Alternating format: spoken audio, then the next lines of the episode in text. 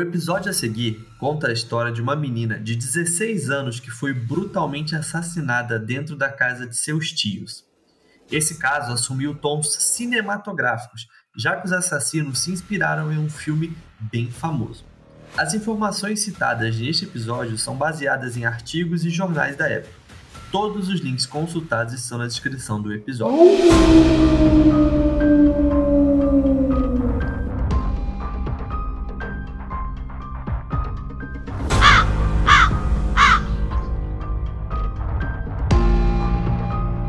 Toda sexta-feira é 13. Hoje é sexta-feira, dia 3 de junho de 2022 e está no ar o 57º episódio do seu podcast preferido. Hoje, dia 3, é um dia muito, muito, muito, muito, muito especial. Depois eu conto o motivo, mas saibam que é um dia muito especial. Gostaria de pedir desculpa, galera, pelos dias aí que a gente ficou sem episódio mas é que aconteceu muita coisa ao mesmo tempo. É, eu viajei para São Paulo, a Ana Laura ficou doente, a Carol teve que se virar para cuidar da Ana Laura, porque eu estava em São Paulo, então a Carol estava aqui em Curitiba sozinha com a Ana Laura. O Bruno pegou Covid, enfim, tudo aconteceu ao mesmo tempo e a gente se enrolou e o trabalho também está consumindo bastante tempo da gente, tanto meu quanto da Carol, quanto do Bruno. Eu e a Carol a gente está organizando uma parada aí também que toma um pouquinho de tempo. Enfim, é isso, pessoal. Desculpa aí pelos, pelos, pelas semanas sem episódio, mas a gente vai tentar voltar ao normal, beleza? É, então, antes de chamar a Carol para participar, eu já quero avisar, tá? Que o episódio de hoje ele é sobre um crime brutal que pode abalar pessoas que não estejam em um bom momento.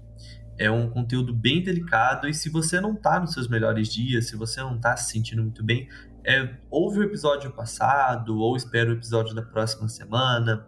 Mas enfim, é, esse é um episódio pesado e se você não tá bem, a gente recomenda que você pule. Carol, boa tarde, bom dia, boa noite. Tudo bem com você? Como é que você tá? Que saudade. Pois é, oi galera. Olá, caras pálidas. Quanto tempo, não é mesmo? É, tô eu aqui de novo, né? Só eu e Christian, né? Não sei se estão sentindo falta de outra pessoa essa outra pessoa e daqui a pouco eu vou puxar pelos cabelos. Não aparece mais. Essa outra pessoa tá trabalhando muito, né? Tá errada, tá priorizando a coisa errada. É, essa pessoa não quer ficar rica com um podcast. Bruno, volta logo. Hashtag volta Bruno. Hashtag volta Bruno. É isso aí. Quero ver subir essa hashtag lá nos comentários. Hashtag volta Bruno. Comenta aí essa hashtag. Come comecem marcando ele, gente. Isso é bruno.fsmendonca. A gente vai marcar lá pra vocês verem. Aí vocês ficam subindo lá só pra ele ficar bem louco, assim, falar, meu Deus, o que tá acontecendo no meu Instagram? 300 pessoas me chamando. Eu acho que a gente tinha que ter uma união pra isso aí, porque já que ele não quer aparecer aqui, a gente tem que encher o saco de alguma outra forma.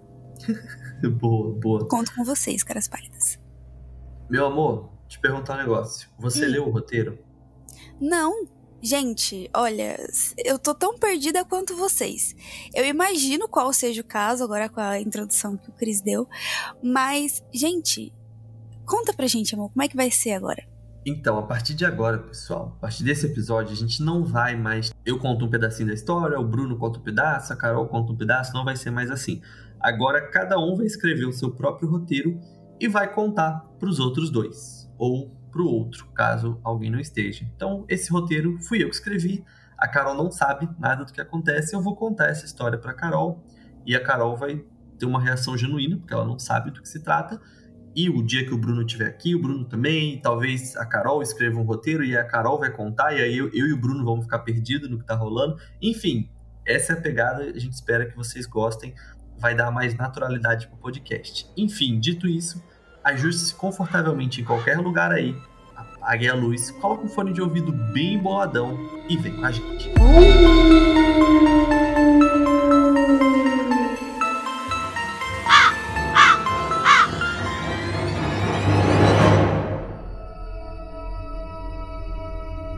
Então, meu amor, vamos lá.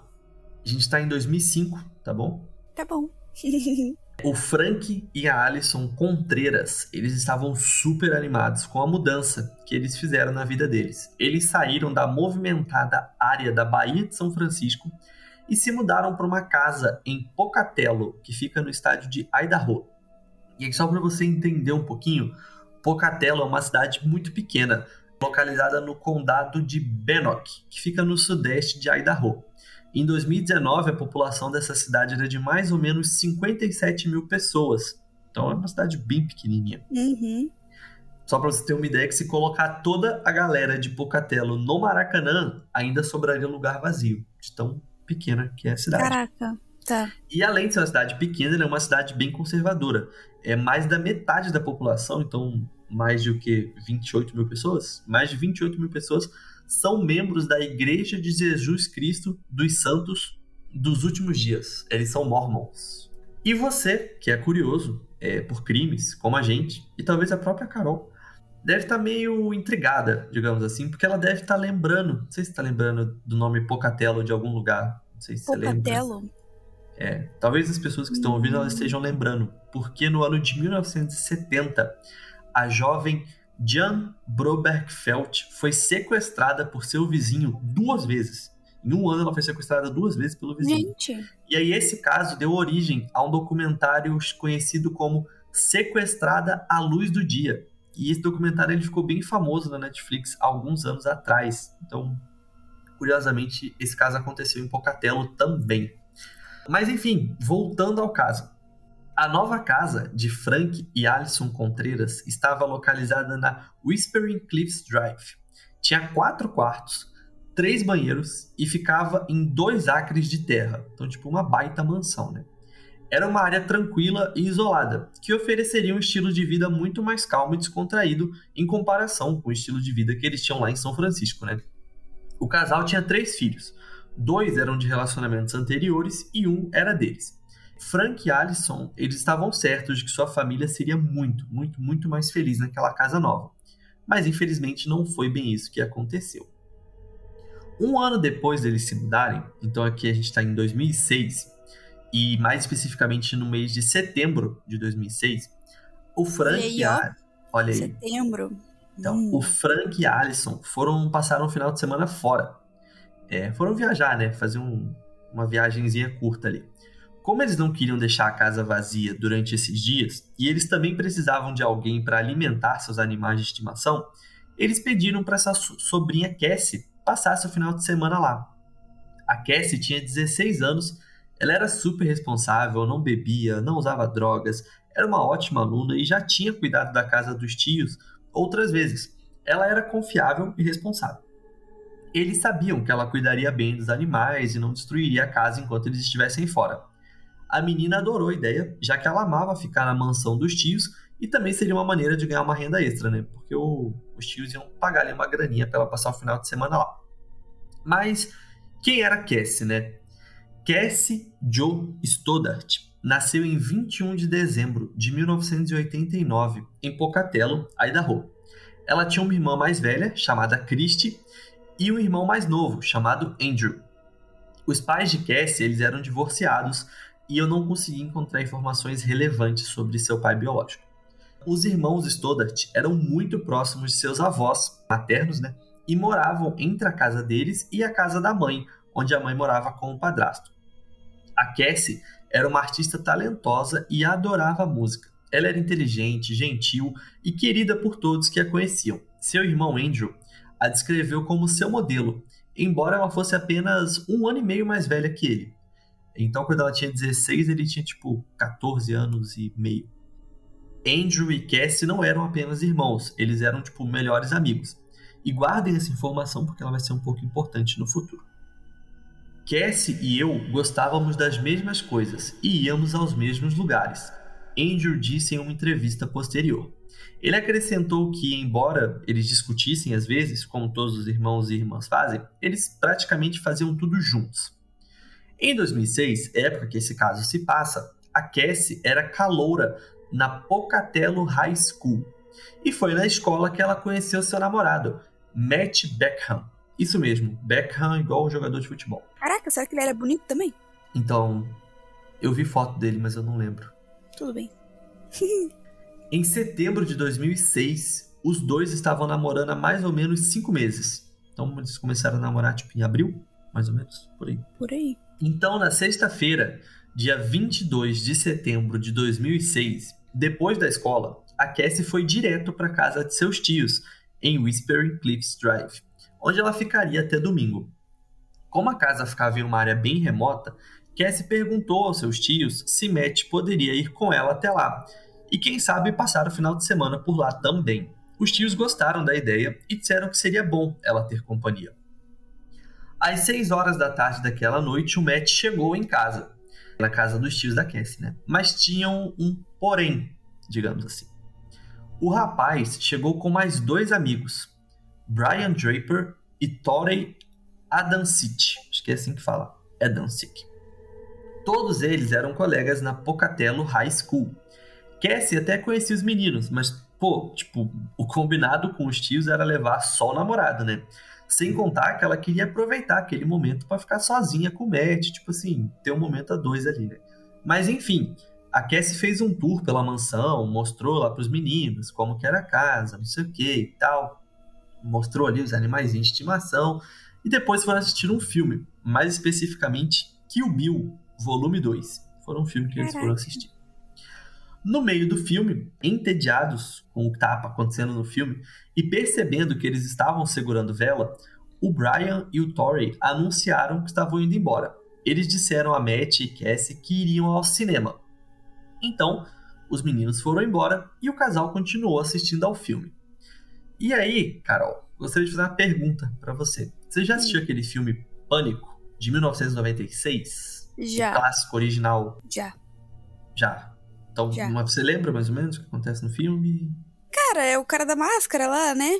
Sim, que fica ligando pras pessoas, Fica perguntando ligando. do, do, do you like a scary movie? Acho que é algo do tipo.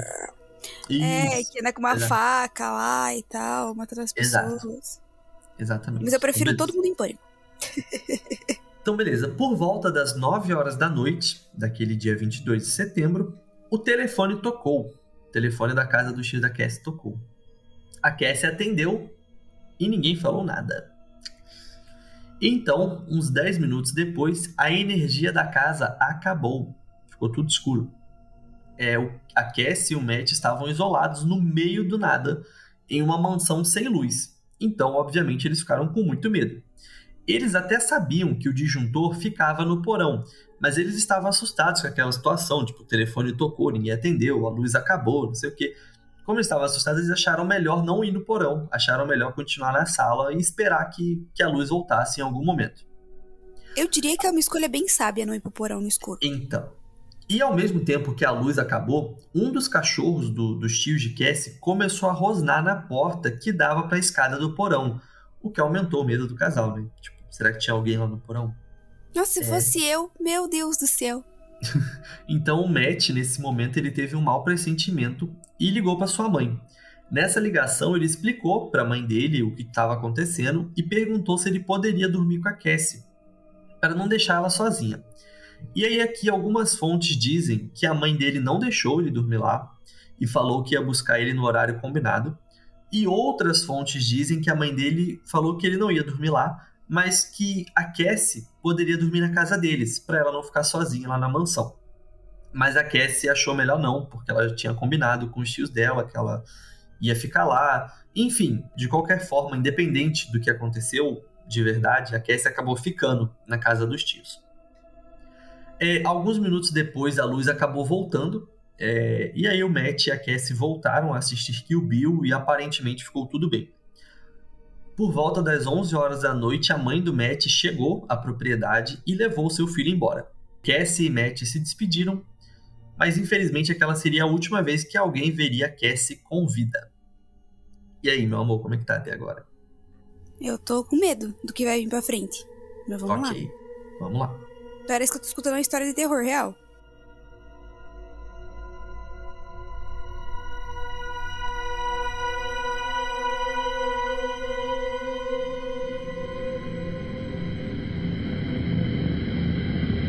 Domingo, dia 24 de setembro, é, a família Contreiras chegou em casa conforme planejado. 24 de setembro? Sim, domingo. É. Vamos mudar. É isso. É isso aí. conforme planejado. Então tem planejamento aí no meio. Meu Deus. Então, no domingo, dia 24 de setembro, a família Contreras chegou em casa, conforme combinado. A filha de 13 anos, de Frank e Ellison, foi a primeira a entrar na casa. A porta da frente estava destrancada, o que ela achou um pouco estranho, mas ela acabou nem ligando muito para isso. Ela imaginou que a Cassie ainda estava lá ou algo do tipo. Uhum. Quando a menininha entrou na sala, ela começou a gritar, tipo, gritar muito assim. É, seus pais correram para dentro de casa para ver o que estava acontecendo e o que eles encontraram foi uma verdadeira cena de terror. Havia sangue por toda parte. É, no tapete, nos móveis, na parede, enfim, tudo quanto era canto tinha sangue. E no chão, ao lado do sofá, estava o corpo de Cassie Joe Stoddart. Frank Contreras chamou a polícia imediatamente. A mãe e o padrasto de Cassie logo chegaram também.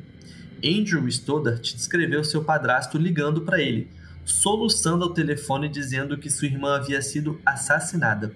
Larguei o telefone e caí no chão. Eu nem sabia como processar aquela informação, Andrew disse. A notícia do assassinato se espalhou rapidamente pela comunidade, e algumas pessoas lá de Pocatello chegaram a dizer que coisas como essa não acontecem por aqui. Ai, gente, que triste. Pois é. Os investigadores chegaram rapidamente e começaram a processar ali a cena do crime, né? O departamento do xerife hospedou a família Contreiras em um hotel durante esse período, é, já que a casa deles tinha virado uma cena de crime, né? Caraca. E aí começaram a investigar. A polícia ela não conseguiu encontrar nenhum sinal de entrada forçada, ou seja, a porta não tinha sido arrombada, sugerindo que Cassie deixou seu assassino entrar na casa. Provavelmente era algum conhecido dela. Além da cena de horror na sala de estar, o resto da casa parecia estar intacto. Nenhum dos pertences foi roubado, estava tudo normal e isso acabou descartando o roubo como motivo do crime. Os cães e gatos da família Contreiras estavam trancados em um local separado, mas também não tinha acontecido nada com eles. O relatório da autópsia de Cassie revelou a pura brutalidade de seu ataque. Ela havia sido esfaqueada 30 vezes. Meu Deus. No peito, no pescoço, nas costas e no abdômen. Foi pessoal isso, não é possível. Então, entre 9 e 12 de suas facadas foram fatais. Então, tipo, das 30 que ela recebeu, provavelmente 12 poderiam matar ela, tipo, se fossem feitas isoladamente. Meu Então, imagina o nível, né? Ela tinha feridas defensivas em suas mãos e braços e estima-se que ela tinha sido morta há dois dias. Então, ela foi morta exatamente na noite de sexta-feira. Então, ela morreu sexta-feira à noite, ficou ali sábado e domingo morta e ninguém soube nada dela. Meu Deus. Como é comum em casos como este, as suspeitas caíram imediatamente sobre o namorado de Cassie, o Matt Beckham. Eu ia perguntar. Que ele não tinha ligado pra ela no final de semana, não deu falta dela, não perguntou dela por, pra ninguém. Então, já, já vou falar sobre isso. É, o Matt, ele foi a última pessoa a ver a Cassie com vida. E além disso, o ataque foi cruel e brutal. Esfaquear alguém 30 vezes é pessoal, igual você falou, né? É, geralmente esses ataques acabam sendo feitos por conhecidos da vítima, tipo um namorado maluco ou um ex maluco, enfim. Pois é. Então, assim, até agora a gente tem duas evidências de que o assassino era conhecido de Cassie, já que ele entrou na casa sem arrombar a casa e já que o crime foi pessoal. E aí eu te pergunto, você tem um palpite até agora, meu? Cara, não sei. Assim, eu tô achando muito estranho o cara não ter falado nada, né? Até agora. De procurado, ou procurar da família dela falar, olha, não tá me respondendo, né? Não tá me atendendo, sei lá. Ai, mano, não sei. Ou, ó, eu tô apostando ou no namorado ou na sogra. Namorado ou sogra? Ok, É. beleza. Que a sogra também não parecia não gostar muito dela, não. Pois é, né? Tinha que ter deixado o cara dormir lá, né? Ah, não. Ou, ou Ou, levar dela, né? Ou foi amando da sogra. Então, vamos, vamos Por ver. isso que a ver. sogra não queria que, ela fica, que ele ficasse lá. Olha aí, Ela tinha que estar sozinha. olha aí, Olha vamos, aí. vamos ver, vamos ver. Uma das suas teorias vai cair por água agora, tá bom, meu amor? Ah. Apesar do Matt ser um suspeito, ele estava muito ansioso para ajudar os investigadores de qualquer maneira que pudesse. Durante o interrogatório, ele passou a linha do tempo detalhada de como aconteceu a noite de sexta-feira. Ele contou que chegou na casa dos tios de Cassie por volta das 6 horas da tarde, contou que levou dois amigos, que ficaram assistindo o filme, contou que os amigos foram embora por volta das 9 horas da noite, também contou que ligou para a mãe dele e falou para a mãe dele que ele queria dormir na casa da Cassie, na casa dos tios, né? Mas que a mãe dele não deixou e tinha ido buscar ele por volta das 11 horas da noite. Enfim, ele contou tudo para a polícia. E ele tinha registros telefônicos para mostrar todas as ligações que ele tinha feito e todas as mensagens de texto que ele tinha enviado. Alibi então, check. Então, exatamente. Então, podia provar que ele ligou para a mãe dele e tal. Inclusive, ele mostrou para a polícia que no sábado, dia 23, ele ligou várias vezes para Cassie. Tipo, ele ligou para ela, tipo, muito, muito, muito, muito, muito. Mas ela não atendeu, hora nenhuma. Como ele não tinha carro, e aí eu não sei se ele não sabia dirigir, ou enfim, mas ele não tinha carro, ele não podia também se locomover do jeito que ele queria. Onde ele queria, ele precisava pegar uma carona, né? Porque ele não tinha carro. Então, assim, ele não conseguiu ir até a casa lá, que era super isolada. E também é difícil imaginar, né, que um garoto de 16 anos fosse pegar carona para cometer um crime, né? Então, depois de tudo isso, os investigadores tinham certeza que Matt não era responsável pelo assassinato de Cassie. Ele foi eliminado da, da lista de suspeitos. A combinação da sua linha do tempo, o registro telefônico, o álibi de seus pais e a sua cooperação com a investigação deixou a polícia confiante de que ele era inocente. Mas eles pressionaram o Matt com força, tipo, perguntaram muita coisa para ele, foram bem invasivos e, enfim, quanto mais coisas eles perguntavam pro Matt, mais certeza eles tinham de que o Matt era inocente. Mas aí a polícia foi para um outro lado da investigação. Eles perguntaram pro Matt sobre os seus amigos, o Brian e o Torrey. E o Matt contou que ele era melhor amigo do Torrey e que Cassie também era amiga deles, mas não eram tipo tão próximos assim, tipo, eles eram colega de turma, sabe? O Matt falou que os meninos em algum momento já tinham flertado com a Cassie, mas que nunca rolou nada, que foi tipo flerte de escola assim, né? E aí, na segunda-feira, dia 25 de setembro de 2006, Brian e Torrey foram levados à delegacia para serem interrogados os dois meninos foram levados para a sala separada junto com seus pais. Como eles eram menores de idade, foram autorizados a terem seus pais com eles junto no interrogatório. Uhum. Ao longo dos próximos dias, Brian e Torrey fizeram várias entrevistas com a polícia. Antes de falar com os investigadores, o Torrey disse à mãe dele que ele esteve com Cassie, Matt e Brian naquela noite, mas que ele não tinha nada a ver com o assassinato da garota. E a mãe dele, é claro, não queria acreditar que o filho fosse capaz de fazer algo tão doido assim, né? Então ela acreditou no menino e defendeu ele com todas as forças assim.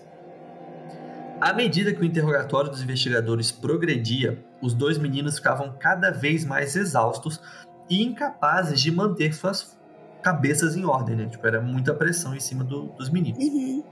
Eles explicaram que depois de saírem da casa, lá em Whispering Cliffs Drive, foram ao cinema. Mas eles não tinham nada para provar que eles realmente estavam no cinema. E além disso, uma aluna da Pocatello High School, que trabalhava no cinema, disse que não viu nenhum dos dois lá na noite de sexta-feira. Então, meio estranho, né? uma cidadezinha pequena, provavelmente só tinha um cinema. Pois é, e... então, isso que eu ia falar. E a galera é. também devia se conhecer, né? Exato. O Brian disse que eles foram ver o filme Pulse. Mas quando a polícia pediu pro Brian contar um pouco sobre o filme, ele não lembrava de nada.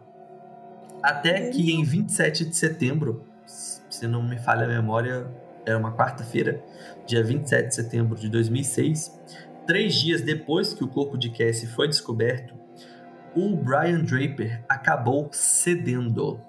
E aí, o que, que, você acha que ele contou, hein? Contou que alguém, que alguém matou. Então. Mas que não foi ele. É isso que a gente vai descobrir daqui a pouco. Ah!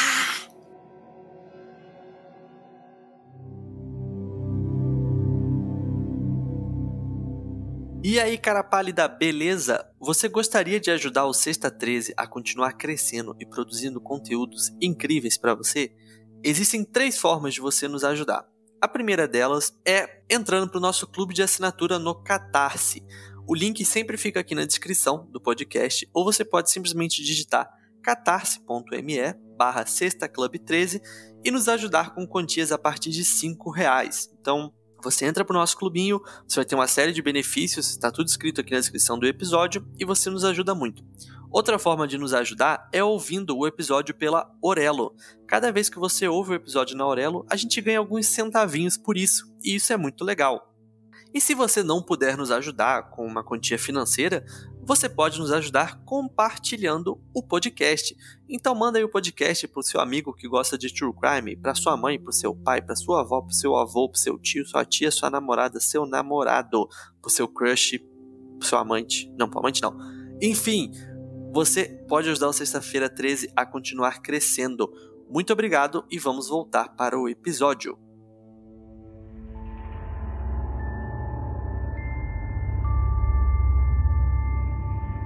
Brian Draper contou aos investigadores o que aconteceu naquela noite, mas não confessou exatamente. Ao invés disso, ele disse que Torrey assassinou Cassie Joe Stoddart. A história de Brian foi assim. Ele e Torrey foram para a casa de Cassie naquela noite. E enquanto ela mostrava a casa para eles, lembra que ela fez um tour lá para mostrar a mansão? Uhum, uhum. Ele destrancou a porta dos fundos no porão para que ele e o Torrey pudessem entrar novamente sem serem vistos. Depois de assistir parte de um filme com Matt e Cassie, ele, o Brian e o Torrey saíram, dizendo que iriam ao cinema, mas eles nunca deixaram a propriedade. Eles saíram por cerca de 10 minutos, foram ao carro de Torrey e colocaram suas máscaras, luvas de Halloween e pegaram as facas que trouxeram.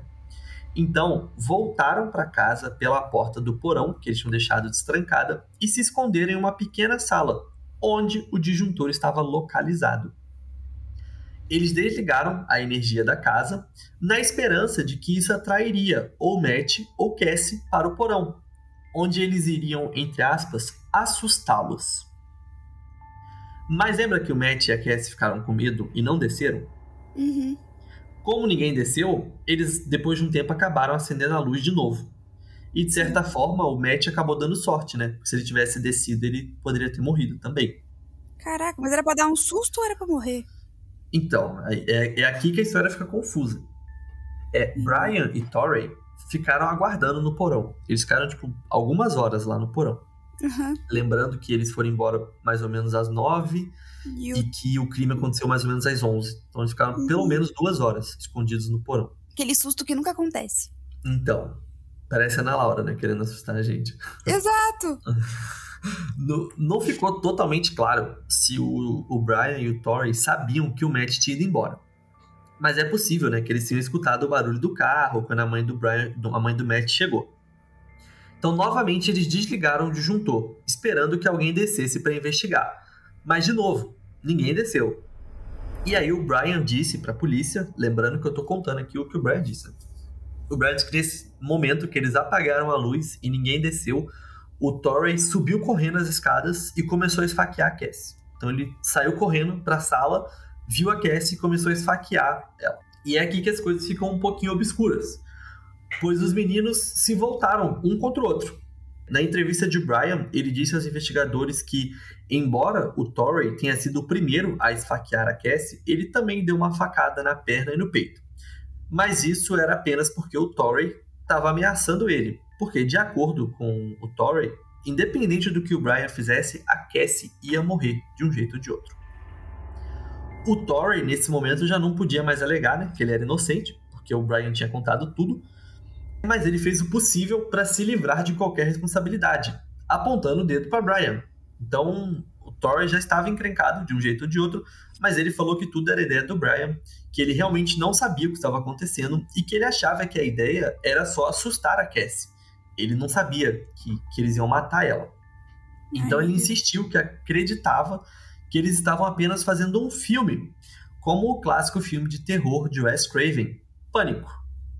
Era por isso que eles usavam máscaras assustadoras e tinham facas ameaçadoras. É, eles estavam planejando fazer um filme de terror por conta própria. Só que sem ninguém filmar, né? Exato. Foi essa explicação do Torrey que fez esse caso ficar conhecido como o assassinato de Scream. Scream é o nome original do filme, né? Uhum. É, então por isso que até lá na dica, lá no podcast, lá no, no Instagram, eu coloquei a foto do Ghostface. Porque, enfim, é isso aí. Quando estava no porão, o Torrey falou, ele estava com muito medo de subir. E quando finalmente subiu, o Brian estava lá e já tinha esfaqueado Cassie até a morte. Então o Brian falou que foi o Tori, o Tori falou que foi o Brian. Mas esse joguinho de culpa não funcionou para nenhum deles. Porque a polícia encontrou algo que incriminava os dois moleques. O quê? O quê, né? O quê? O quê? Ai, conta! o Brian. Brian. Sargento Brian. Oh, Brian. É bombeiro, Brian. O bombeiro Brian. É o bombeiro Brian falando. E eu estava lá, cara, e aquele gatinho estava em cima da árvore, e eu precisava salvar aquele Você gato. Tem que falar assim, não é só falar assim à toa, ninguém vai entender. Eu estava lá, e então o bombeiro Brian apareceu, e eu disse: Oh meu Deus! o gatinho em cima da árvore, Brian. Se não fosse você, eu não sei o que seria. É isso. Então, o Brian Draper, que não era um bombeiro velho de bigode, é, levou os investigadores ao Black Rock Canyon, onde ele e o Torrey esconderam as evidências que ligavam eles ao assassinato, incluindo as facas que usaram para matar a Cassie. As facas. Pois então aí, é... entre os itens encontrados no Black Rock Canyon estavam um par de botas pretas, luvas de borracha, um par de luvas pretas, quatro facas diferentes. É, entre essas facas tinha uma que era uma lâmina serrilhada e tinha uma outra que parecia uma adaga. Também havia máscara de Halloween, uma fita de vídeo da Sony e uma câmera. Ah. Alguns itens estavam parcialmente queimados, sendo um deles um papel com algumas coisas escritas. Dadas as marcas de queimadura, os policiais não conseguiram entender exatamente o que dizia nesse papel. Mas uma coisa que a polícia conseguiu decifrar nesse papel Uhum. foi a possibilidade de matar o Matt caso ele ainda estivesse em casa com a Cassie. Meu Ou seja, eles não Deus. sabiam que ele tinha ido embora. E eles falaram que se o Matt estivesse lá, ele ia morrer junto. Falaram, Gente, mas que tipo de amizade é essa? Então, como os investigadores descobriram ao examinar a câmera, Brian e Torrey se consideravam cineastas iniciantes, principalmente Ai. interessados em fazer filmes no estilo documentário. O surto de centavos. Então, eles eram os temas de seus próprios filmes, documentando suas vidas cotidianas. Mas, além da confissão de Brian, foi o que os meninos falaram nos filmes que realmente confirmou que eles eram assassinos. Hum. Os vídeos de interesse foram filmados entre as 8 horas do dia 21 de setembro, na noite anterior ao assassinato, e às 23h31 do dia 22 de setembro, logo após os dois cometerem o crime. São muitas horas de filmagem e a polícia nem divulgou todas as filmagens. Mas aqui a gente vai encenar algumas partes. Ai, e meu eu Deus. da sua ajuda, minha Tá bom. querida esposa. A Carol vai interpretar o Torrey, ok? Você é o Uhum. Torrey. E Meu eu Deus. serei o Brian, ok?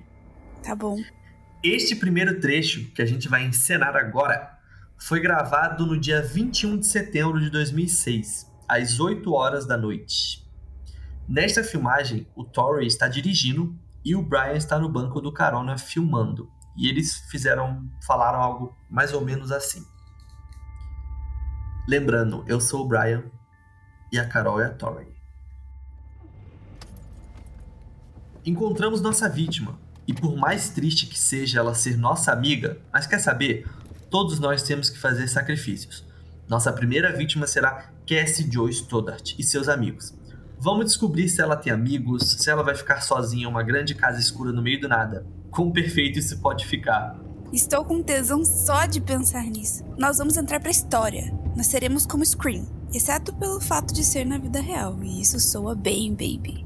Seremos assassinos, tipo, vamos ser como Ted Bundy ou como o estrangulador de Hillside, Não! ou como os assassinos do Zodíaco, Essas pessoas eram mais amadoras em comparação com o que seremos. Agora, esse trecho é do dia 22 de setembro de 2006, o dia do assassinato, pouco antes das 8 e meia da manhã. Torrey e Brian estão chegando na escola e se aproximam de Cassie em seu armário. E agora, nesse momento, eu vou continuar sendo o Brian e a Carol vai ser a Cassie, ok? Ei, olha, é a Cassie! Olá, Cassie! Olá! Estou gravando você, ok? Diga oi, por favor. Oi. Por volta do meio-dia do mesmo dia, Brian e Tori estão sentados em uma mesa e a câmera está de frente para eles. Então eles estão tipo se gravando. E aí voltamos. A Carol é o Tori, eu sou o Brian.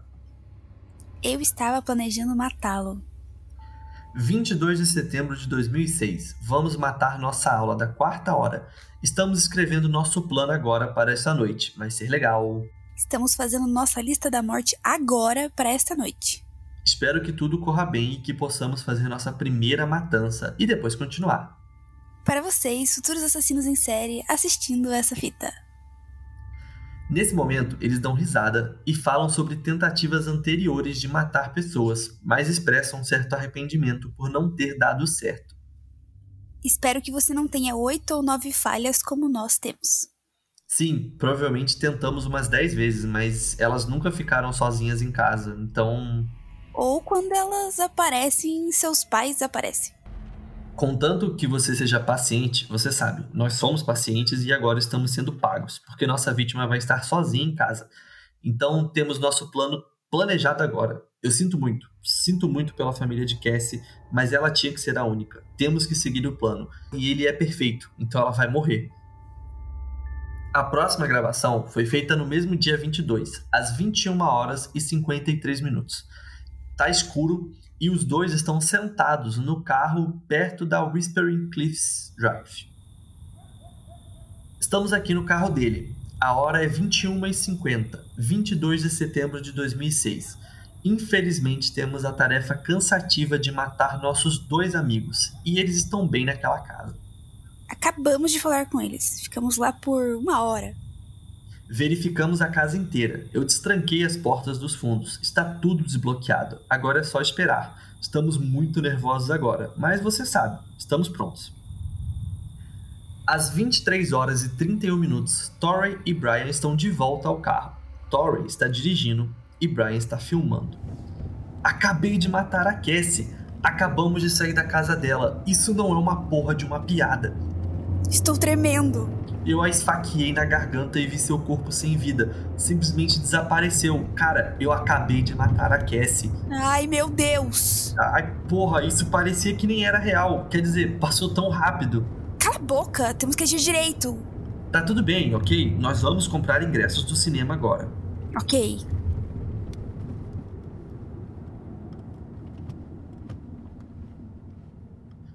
Os outros itens recuperados na Black Rock Canyon foram levados ao laboratório para análise forense. As luvas pretas, parcialmente queimadas, estavam encharcadas de sangue. O teste de DNA mostrou que o sangue era de Cassie. Seu sangue também estava presente em uma faca serrilhada de cabo preto. O DNA de Torrey foi descoberto em uma das máscaras.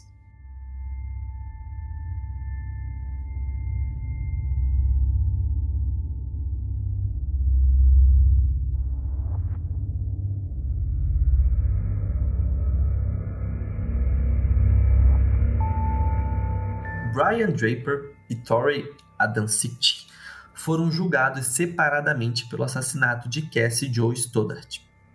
O julgamento de Brian começou no início de abril de 2007 e o de Torrey começou em 31 de maio de 2007 também. Cada um deles foi acusado de uma acusação de assassinato em primeiro grau e uma acusação de conspiração para cometer assassinato em primeiro grau foi decidido que, devido à natureza horrível dos assassinatos, eles seriam julgados como adultos. Um amigo de Torrey, Joe Lucero, de 18 anos, testemunhou em ambos os julgamentos que, por volta de 31 de agosto de 2006, então ali mais ou menos um mês antes do crime, ele recebeu uma ligação de Torrey perguntando se ele compraria algumas facas para ele. Juntos, Torrey, Joe e Brian foram a uma loja de penhores local para comprar as facas. No caminho, eles pararam em um caixa eletrônico para que Brian pudesse sacar dinheiro. Brian forneceu 40 dólares para as facas e Torrey forneceu 5 dólares. Então, Torrey escolheu uma faca e Brian escolheu três.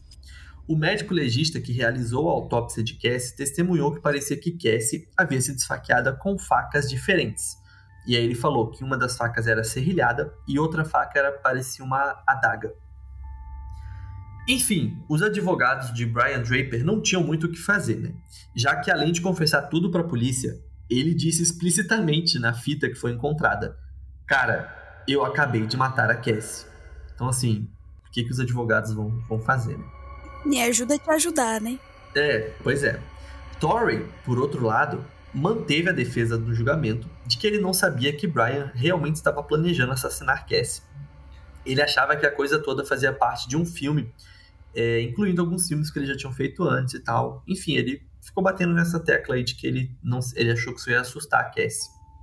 Inocente, né? É, os advogados de defesa de ambos os meninos tentaram tornar os vídeos inadmissíveis no tribunal e tentaram mover o julgamento, pois os vídeos se tornaram públicos. Meio que todo mundo podia assistir Brian e Tori falando sobre seus planos de matar Cassie e depois se gabar disso. Ai, gente, é a família dessa menina. Pois é. A promotoria, em ambos os julgamentos, alegou que o motivo dos meninos para assassinar Cassie era fama e notoriedade. Eles usaram suas próprias palavras contra eles, já que os meninos tinham falado, né, que eles seriam infames como Ted Bundy e o estrangulador de Hillside. Ou seja, eles queriam essa fama aí. Também foi dito no julgamento que Brian estava fascinado pelos atiradores da Columbine High School, Dylan Klebold e Eric Harris é, ele, o Brian sentia como se ele pudesse se relacionar com esses meninos, porque assim como eles, ele se sentia um pária. Ele aspirava a criar o caos e a destruição da mesma magnitude que o Dylan e que o Eric tinham feito lá em Columbine em 20 de abril de 1999, quando eles assassinaram 12 pessoas e um professor. Tem que estudar a cabeça dessas pessoas, sério. Em 17 de abril de 2007, Brian Draper foi considerado culpado de assassinato em primeiro grau conspiração para cometer assassinato em primeiro grau. Em 8 de junho de 2007, Torrey Adancit também foi considerado culpado de ambas as acusações.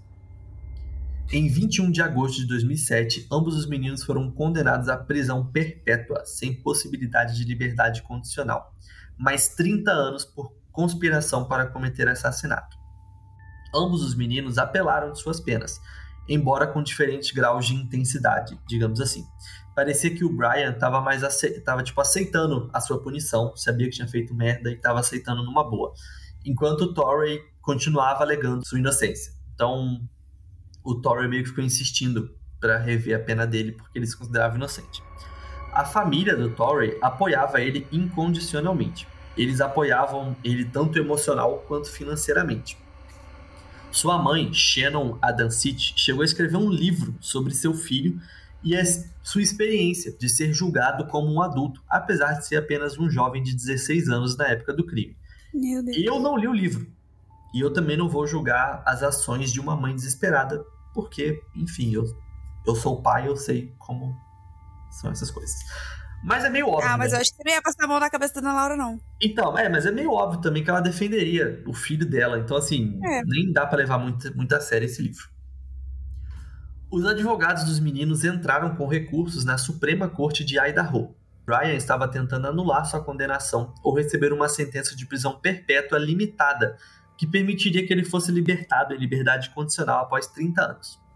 Sua advogada, Molly Husky, é, disse que a imaturidade e o mau julgamento de seu cliente eram parcialmente atribuídos à sua juventude na época do crime, e ele merecia uma chance de ser solto. Ela também disse que o júri recebeu instruções errôneas, o recurso foi negado pelo tribunal, mas eles retiraram a condenação por conspiração. Então, aqueles 30 anos lá que ele recebeu foi retirado, ele só continuou com a prisão perpétua. Não fez diferença nenhuma, né? Pois é. Quanto ao recurso de Torrey, seu advogado, Denis Benjamin, especificou oito pontos diferentes de preocupação com a condenação. Ele argumentou que a sentença de Torrey é uma punição cruel e incomum, já que ele tinha apenas 16 anos na época do assassinato. Ele também disse que havia falta de evidências para provar que Torrey realmente esfaqueou Cassie, ou que qualquer facada que ele pudesse ter infligido era uma ferida mortal. Basicamente, ele estava dizendo que sim, o Torrey deu uma facada na Cassie, mas não tem como provar que foi essa facada que ele deu que matou a Cassie. Esse céu. era o argumento dele. De qualquer forma, o recurso foi negado e ambas as penas de Torrey foram mantidas. O Torrey, ele não é brasileiro, mas ele não desiste. Em julho de 2015, ele recebeu uma audiência, teve uma nova audiência para alguma espécie de alívio pós-condenação, como resultado de seu advogado atual alegando que o ex-advogado não chamou testemunhas de caráter que poderiam ter mudado o resultado da sentença. Em março de 2016, essa, essa, esse pedido foi negado. Novamente, ele recorreu dessa decisão na Suprema Corte de Idaho. E em 2017, de novo, foi negado. Então, só derrota. E aí, novamente, o Torrey recorreu da decisão da Suprema Corte. O juiz magistrado dos Estados Unidos, Candy Dale, decidiu em 2019 que as evidências apoiam sua condenação por assassinato. E a Suprema Corte do Estado não errou ao afirmar, ao afirmar sua sentença de prisão perpétua sem liberdade condicional. Em maio de 2020, ele recorreu de novo ao Tribunal de Apelações. Gente, aí ó, recente, né? É, mas até o momento não houve nenhuma resposta sobre essa última apelação dele e ele continua preso. Não sei se vocês vão lembrar, mas dois episódios atrás, no caso do Joshua Phillips, a gente contou né, que em 2012 a Suprema Corte dos Estados Unidos decidiu que sentenças de prisão perpétua sem possibilidade de liberdade condicional são inconstitucionais para jovens, mesmo em casos de assassinato. E aí, em 2016, a Suprema Corte dos Estados Unidos decidiu que é, a decisão deveria ser aplicada retroativamente. Então, essa decisão tornou mais de 2 mil presos elegíveis para condenação ou possibilidade de eventual liberdade, incluindo Torrey e Brian. Mas até onde a gente sabe, eles estão presos até hoje. Assim como Joshua Phillips também está preso até hoje. Então, mesmo tendo essa decisão aí do, do negócio aí, né? De quem pegou prisão perpétua sendo menor de idade poder ser solto, algumas pessoas continuam presas, entre elas o Joshua, o Torrey e o Brian. E o Lionel Tate também continua preso, do episódio passado.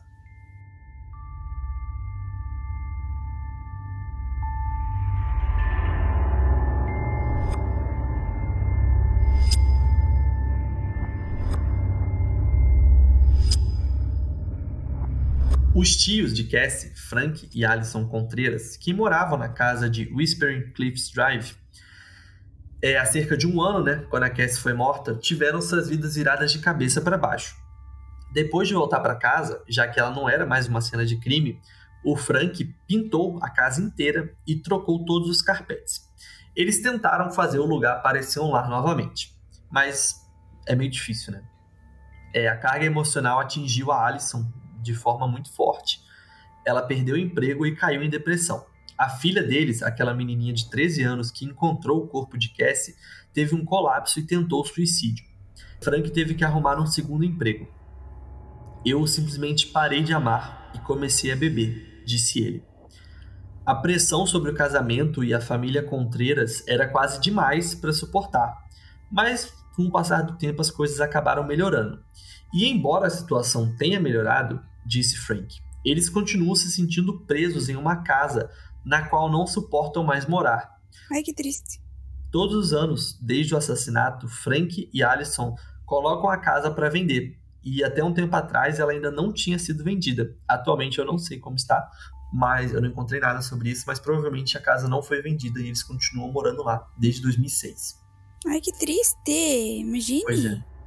Andrew Stoddart, irmão de Cassie, falou ao Idaho State Journal em 2016, 10 anos após o crime de sua irmã. Ele explicou como todos foram afetados de forma diferente pelo assassinato. Demorou anos antes que eles pudessem realmente falar sobre isso. Segundo Andrew, sua mãe, que se chama Ana, porque eu acredito que seja viva ainda, foi a mais afetada de toda a família. Mas enquanto tudo parecia muito escuro por um longo tempo, a perda de sua irmã trouxe alguma perspectiva sobre a vida. O Andrew disse: Faz você apreciar muito mais as coisas. Você nunca sabe o quão frágil é a vida. Você nunca sabe o quão fácil é para alguém ir embora no dia seguinte.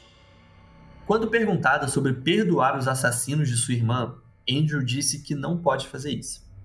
Toda vez que surge uma nova data de julgamento relacionada a outro recurso, as feridas de sua família são reabertas. Agora, eles só querem seguir em frente com suas vidas. Eles não querem mais sentar nos tribunais ou ver Brian Draper e Tori Adam City no noticiário. Andrew disse: Nós amamos ela, sempre fará parte de nós. Não é como se fosse ir embora. Está sempre no fundo de nossas mentes. mas nos concentramos em manter nossa família forte, ao invés de nos concentrar no mal. Nós nos concentramos no bem, e quando ela ainda estava por perto. Ninguém deveria ter que passar por isso.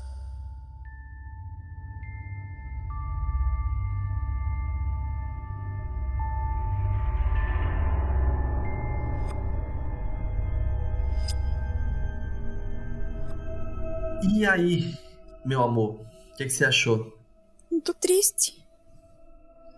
Tá triste. Eu tô com dó dessa família, cara, sério mesmo. Pois Pense, é. morar na casa ainda esse tempo todo. Tipo, eu não conseguiria. Não conseguiria mesmo. Pense, tipo, se entrar na cena do crime de um parente teu foi morto. Não Sim. tem, cara, não tem como. Pra mim já era estranho entrar na casa da minha avó, onde meu avô morreu.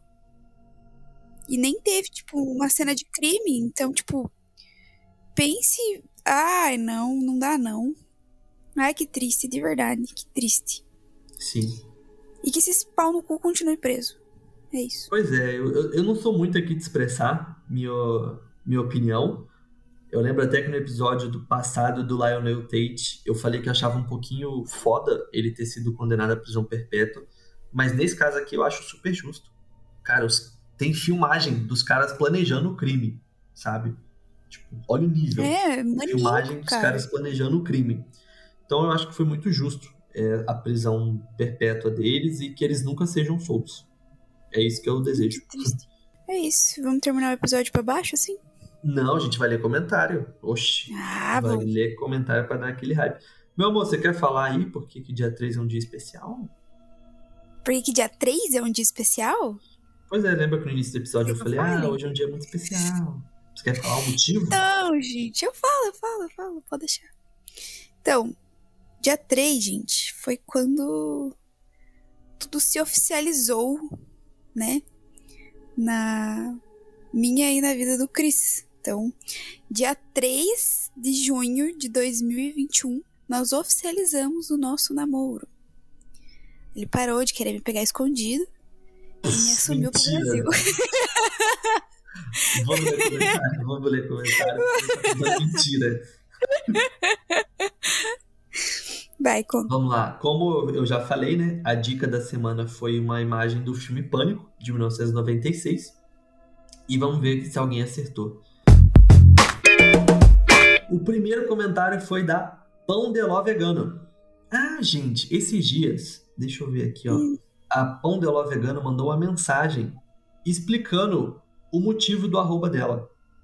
Ai, que massa. Qual que é? Deixa, deixa eu ver se eu acho a mensagem. Peraí. Nossa, Christian, não acredito que você não compartilhou isso comigo. Aqui, ó. Olha a mensagem. Passando só pra dizer que eu também gosto muito da arroba de vocês. Obrigado. Em tempo, pão de ló é uma espécie de bolo à base de clara de ovos. Pão de ló vegano é virtualmente impossível, ou seja, a referência é um paradoxo. É uma piada besta, mas mesmo quem não entende de primeira acha a arroba engraçada. Um cheirão pra vocês. É, se vierem a Recife, me mandem um alô que eu apresento o Tour de Recife Assombrado, com história de assombração e crimes. Gente, já quero. É isso. Um cheirão aí pra pão de ló vegano que vai levar a gente num tour. Sim, maravilhosa. Agora vamos ler o comentário Adorei. da pão de ló vegano. O caso do estudante que, inspirado pelo filme, matou uma colega de classe e levantou o debate a respeito da influência de filmes violentos nos jovens. Essa eu precisei pedir ajuda ao meu marido. Créditos ao arroba gordinho. Então, obrigado, pão de ló vegano e seu marido, pelo comentário.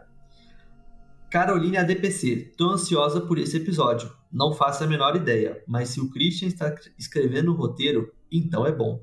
Uh, obrigada. Você precisa, Parece- precisa escrever mais não. roteiros. Ah, eu amo. Hum. Quando você não Bruno. me atazana, eu amo. Bruno.fs Mendonca, olha aí. O sumido, né? Não faço ideia, mas fiquei na dúvida se o caso aconteceu antes ou depois do filme. Joy Aguiar Underline. A morte de Cassie Joe Stoddart. Ansiosa. Hashtag chega logo sexta. Acertou. Juping. Pode ser que seja o caso da Cassie Stoddart. Cheguei atrasada, mas cheguei. Saudade de episódios. Hashtag chega logo sexta. Juping também é uma enciclopédia, né? o ping geralmente acerta. Lica Eliana 12. Ansiosa pelo episódio. Emoji de foguinho. Apesar de não saber do que se trata. RS, RS, RS, RS, RS. Eu. Lucas Dig. Só consigo Opa. lembrar daquela cena de todo mundo em pânico. E aí? Na É verdade, aí. em inglês, What's é o famoso? WhatsApp. WhatsApp. Essa cena é muito Olha, por favor, André, coloque isso no começo do, do episódio. No final do episódio. No meio do episódio. Em todos os lugares que você achar necessário. No meu WhatsApp, por favor. Que eu vou usar isso contra esse homem até o último dia da vida dele. WhatsApp. E Ele. Ellen Balbino. Será que tem a ver com o estripador de Gainesville? Dessa vez acertei. Ellen Balbino, você não acertou, mas boa dica, hein? Estripador de Gaines- Gainesville. Eu não conheço esse caso, na real, mas boa dica. Obrigado pelo comentário. Amanda.costa. Não faço a menor ideia, mas estou ansiosa pelo episódio. E foram esses os comentários. E aí, meu amor, o que você tem a dizer pra gente encerrar esse episódio em alto astral? Me deu gatilho pra fazer sobre esse estripador aí. Boa, então episódio da semana que vem, roteiro da Carol, já temos o tema. Brincadeira. Brincadeira. Nada disso. Nós temos uma fila aí, deixa eu até falar pra vocês, nós temos uma fila de episódios que a galera pediu no Pix. É, tem pelo menos uns três ou quatro episódios que a galera pediu no Pix. Não desistam da gente, por favor. E a gente vai fazer esse episódio- esses episódios muito em breve. Então, é isso, galera que pediu Pix aí, que fez Pix pedindo episódio, saiba que esse episódio tá chegando, beleza? Não desistam da gente. Continuem mandando pix. Obrigada. É isso. A gente se vê em breve, se não na próxima sexta-feira, na outra, às 3 horas da manhã, na hora da besta. Uh!